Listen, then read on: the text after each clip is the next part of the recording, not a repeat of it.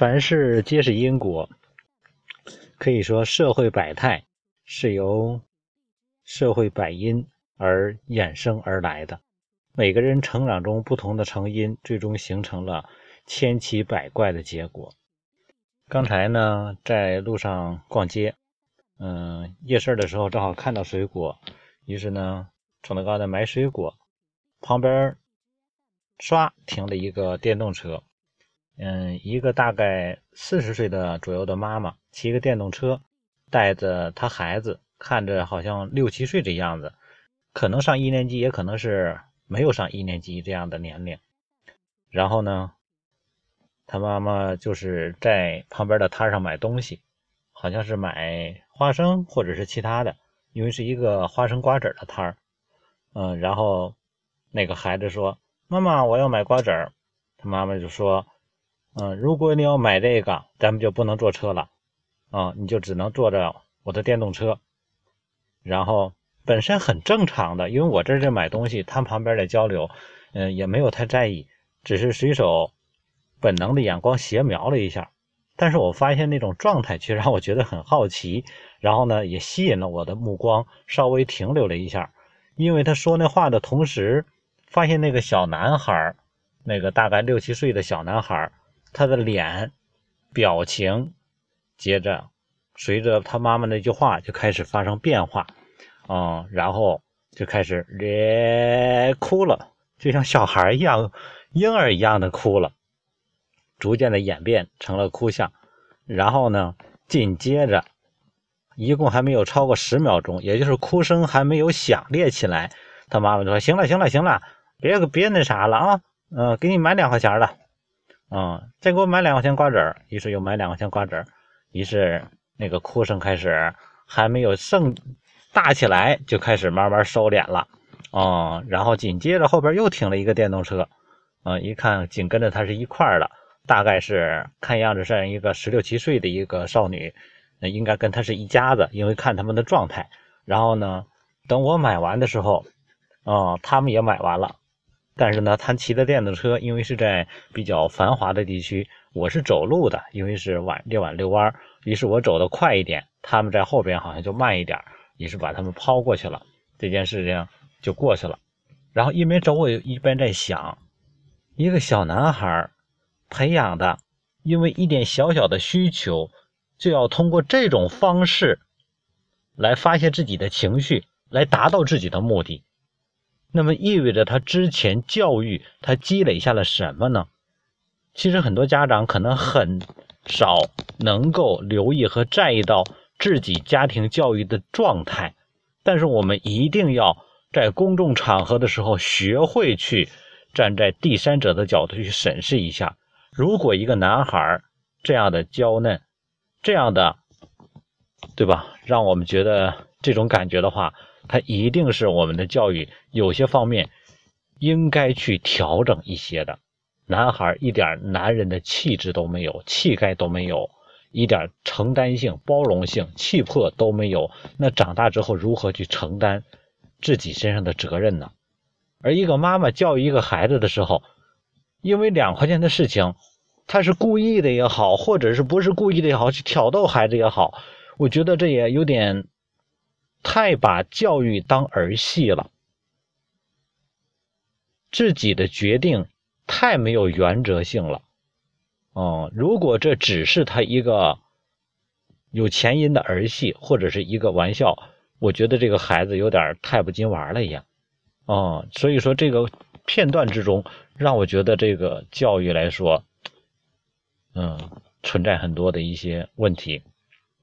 又往前走了一段，结果他们电动车还是快，嗯，听着后边哭声又上来了，嗯，那个妈妈在旁边的路上，因为我在人行道走，然后呢一边走一边说啊，就这点事儿，人怎么怎么样，然后呢紧接着就超过了我，啊，为什么超过我了呢？因为前面是一个路口，啊，那个男孩一边哭着，旁边那个少女骑着电动车跟着，一句话也不说，啊，然后呢妈妈一直在嘴里叨叨叨叨叨叨，那男孩一直在哭哭哭哭哭哭。哦，然后呢，两辆车子，三个人过去了。为什么过去了？因为是红绿灯了，所有的自行车都在等，我也在等。但是他们没有等，于是呢，后面的状态我就不知道了。他们直接在车流之中穿行而过。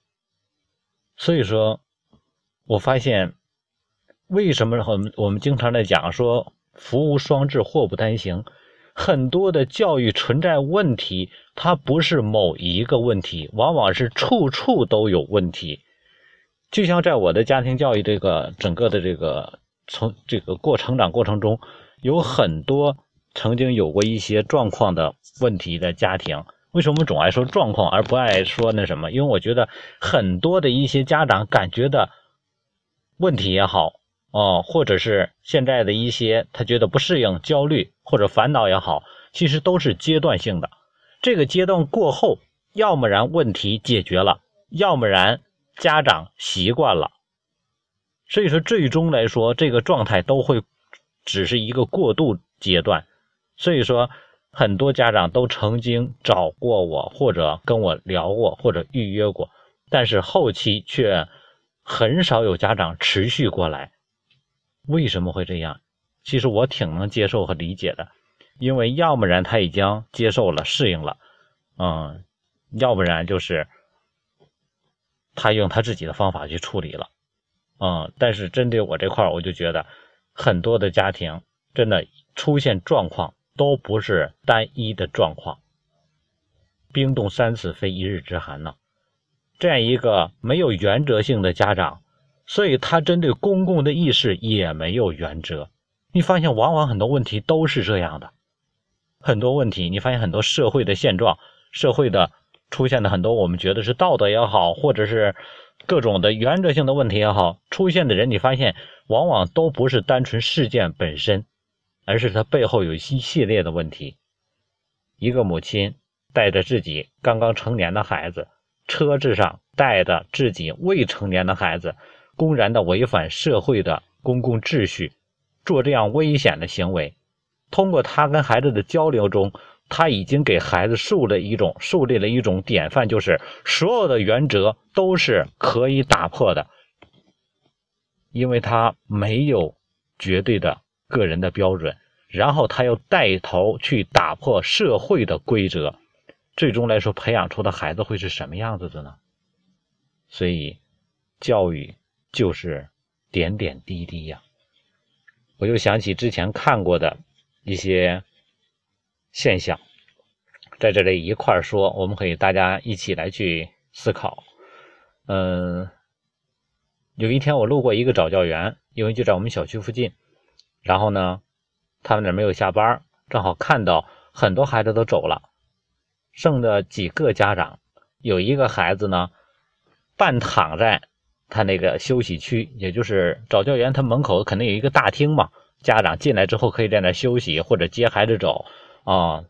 孩子半躺，就像说那个葛优那个沙发摊一样啊。他那个活动区的沙发肯定不是像那么舒服，是他只是有沙发座，没有那个靠背的，半躺在那个沙发上，然后呢，高高的伸着一只脚，另一只脚搭在地上，伸的那只脚在干什么？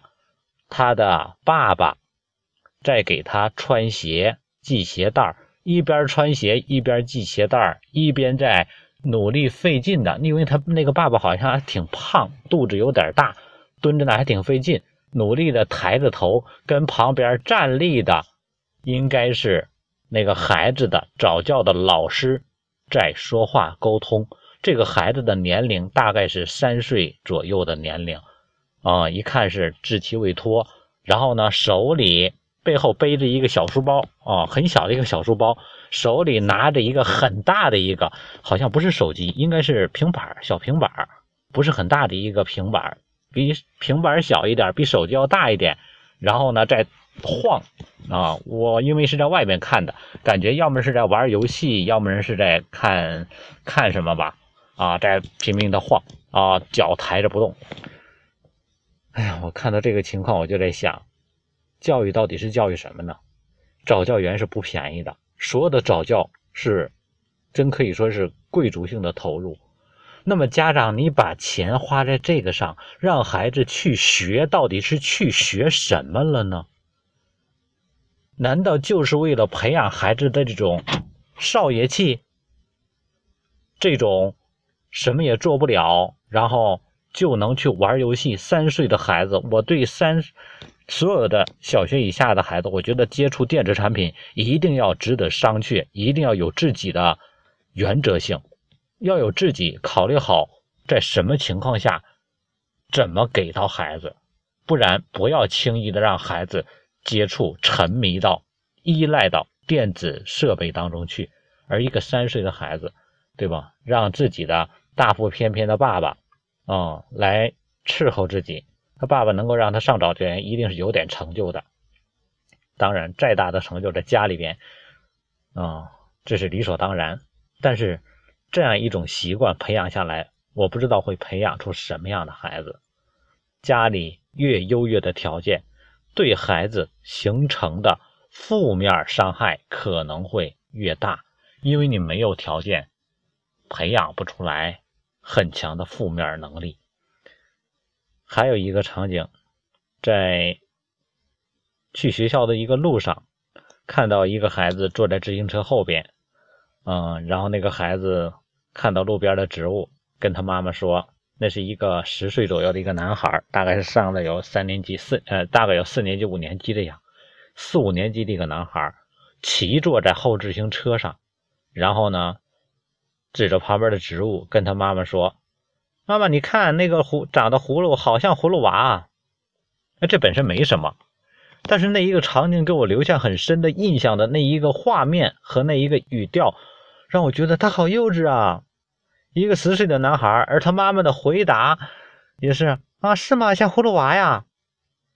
十岁的男孩啊，应该上四年级或者五年级了，很大的个子。为什么我说他骑坐在后座上？因为他双脚都是少半弓子，是可以搭了地的。培养孩子，让孩子的情商的发育，应该是重于智商。智商要重于身体。现在很多的家长让孩子吃的足够的营养，长得足够的大，但是真的心智偏低了。还有一个在上也是在上学的路上，这些都是在路上随手看到的。嗯，然后呢，一个妈妈带着一个女孩，看着大概应该是二三年级这样的。嗯，然后。从我身边一飘而过，自行车终归比我走路快呀！我在生活中走路的机会是最多的，因为走路我觉得是最好，而且最容易思考一些事情。嗯，一飘而过的声音，那妈妈很严厉的跟她女儿在说：“别废话了，我那么好骗的吗？”啊，这句话我听着让我觉得本能的反应不好骗呐。那没关系，我可以学呀，我可以练呐。这回骗不了你，下回我一定能够骗得了你。这是我心中小魔鬼所发出来的声音。各位，如果一个家长你跟孩子处于这种状态的话，你以为我那么好骗吗？那好啊，好骗，我可以练呢。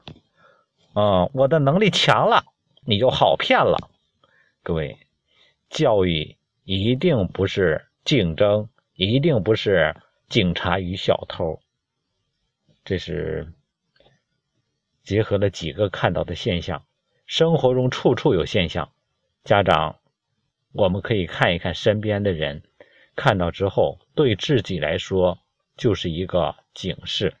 所以说，我们经常知道《论语》里面讲说：“善者啊，不善之师；不善，善者之知之。”啊，所以说我们可以通过好的，我们可以学习；通过不好的，我们可以借鉴。教育。就是生活。